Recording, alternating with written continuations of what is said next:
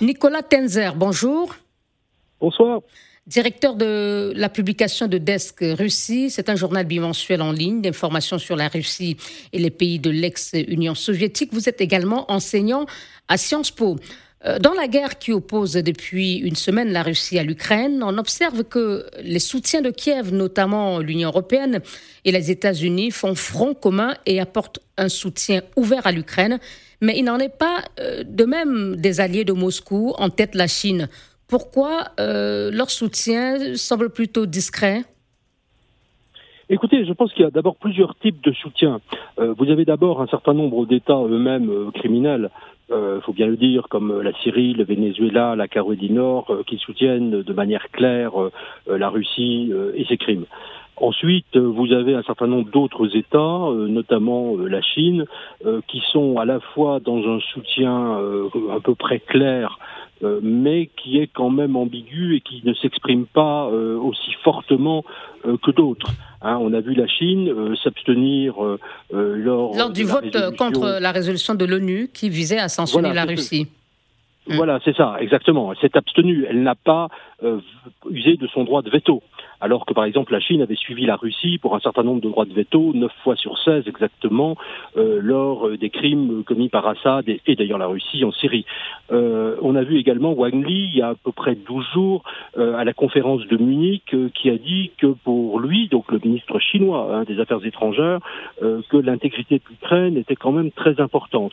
Donc en fait, il y a une sorte de prudence de la Chine qui ne peut pas complètement désavouer Moscou, c'est évident, mais qui reste sur une position euh, d'entre-deux. Parce que tout simplement la Chine n'a pas intérêt à avoir un désordre massif, que la Chine quand même essaye de rétablir des relations à peu près correctes avec euh, les États-Unis, avec l'Europe aussi, et que si la Chine euh, soutenait complètement la Russie dans son offensive contre l'Ukraine, je pense que Pékin on aurait quand même des répercussions qui ne seraient pas, je dirais, totalement favorables. Donc, vous estimez, si je vous entends, que la Chine est un peu partagée entre sa loyauté envers son allié traditionnel la Russie et ses intérêts économiques doit, euh, qu'elle doit sauvegarder euh, avec les États-Unis.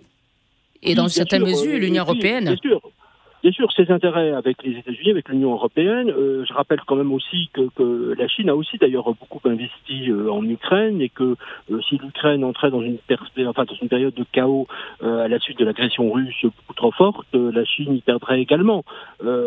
donc, et puis la Chine également de toute manière sait très bien qu'elle n'a pas vraiment intérêt à s'appuyer beaucoup sur la Russie. la Chine est quand même beaucoup plus forte à moyen terme que la Russie, à long terme encore plus sur le plan des sur le plan économique, sur le plan militaire. Euh, donc euh, s'appuyer sur un petit partenaire et le défendre à tout prix, euh, on voit mal quand même l'intérêt de Pékin. Alors ça ne veut pas dire qu'il n'y ait pas des alliances tactiques, il y en a, il y a des accords économiques entre Moscou et Pékin, etc. Ça c'est tout à fait évident. Mm. mais voilà, la Chine est quand même assez prudente. Euh, si vous euh, parlez euh, du Venezuela comme un État criminel, mais aussi de la Syrie et de la Corée du Nord, finalement, tous ces pays ne semblent donc pas donner de la voix pour exprimer leur soutien très clair à Moscou, qui finalement aujourd'hui peut être considéré comme un allié sur lequel la Russie ou le président Poutine peut compter euh, je pense qu'aujourd'hui, il n'y a pas de véritable allié, hein, à part, encore une fois, euh, je disais Syrie, Venezuela, Corée du Nord, mais en fait, ce ne sont pas des alliés qui comptent hein, en termes militaires. On sait d'ailleurs, par exemple, si je prends la Syrie, elle est totalement dépendante de l'Iran euh, et de la Russie. Il n'a pas d'autonomie de décision, le Venezuela également. donc, en fait, il n'y a pas véritablement d'alliés. Pardon, excusez-moi. Et la Turquie? Ah, la Turquie, certainement pas. La Turquie est un allié plutôt, euh, d'abord est un membre de l'OTAN, est plutôt un allié, en fait, euh, je dirais aujourd'hui, euh, euh, essaye de retourner au bercail, si j'ose dire, s'oppose quand même à la Russie parce qu'ils ont des intérêts très divergents, on l'a vu en Syrie, mais également en mer Noire, et que la Turquie a manifesté toujours même en Libye. un soutien à l'Ukraine, un soutien à l'Ukraine, lui a livré notamment des drones extrêmement performants, des armements, et, et Erdogan a été peut-être un des plus euh, je dirais, fort en exprimant son soutien à Kiev, en disant d'ailleurs qu'il ne fallait pas laisser la, Russie agir militairement, qu'il fallait la contrer, etc.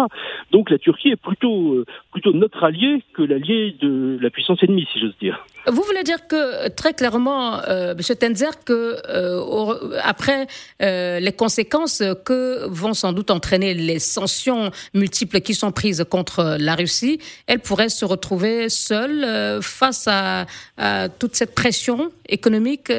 aussi, on le voit sur avec l'exclusion de plusieurs compétitions internationales sportives? Oui, bah, bien sûr. Je pense que je pense que, que, la Russie va se trouver euh, totalement euh, isolée. Alors, elle aura toujours un peu de soutien, encore une fois, de Pékin, notamment. Je dis bien un peu euh, avec l'Inde. L'Inde reste aussi très ambiguë. Un autre État qu'on n'a pas cité d'ailleurs assez curieusement, Israël. Israël a une position très ambiguë vis-à-vis de la Russie. Ils ont à la fois condamné, mais mais de manière assez molle, tout simplement parce que d'abord il y a une forte.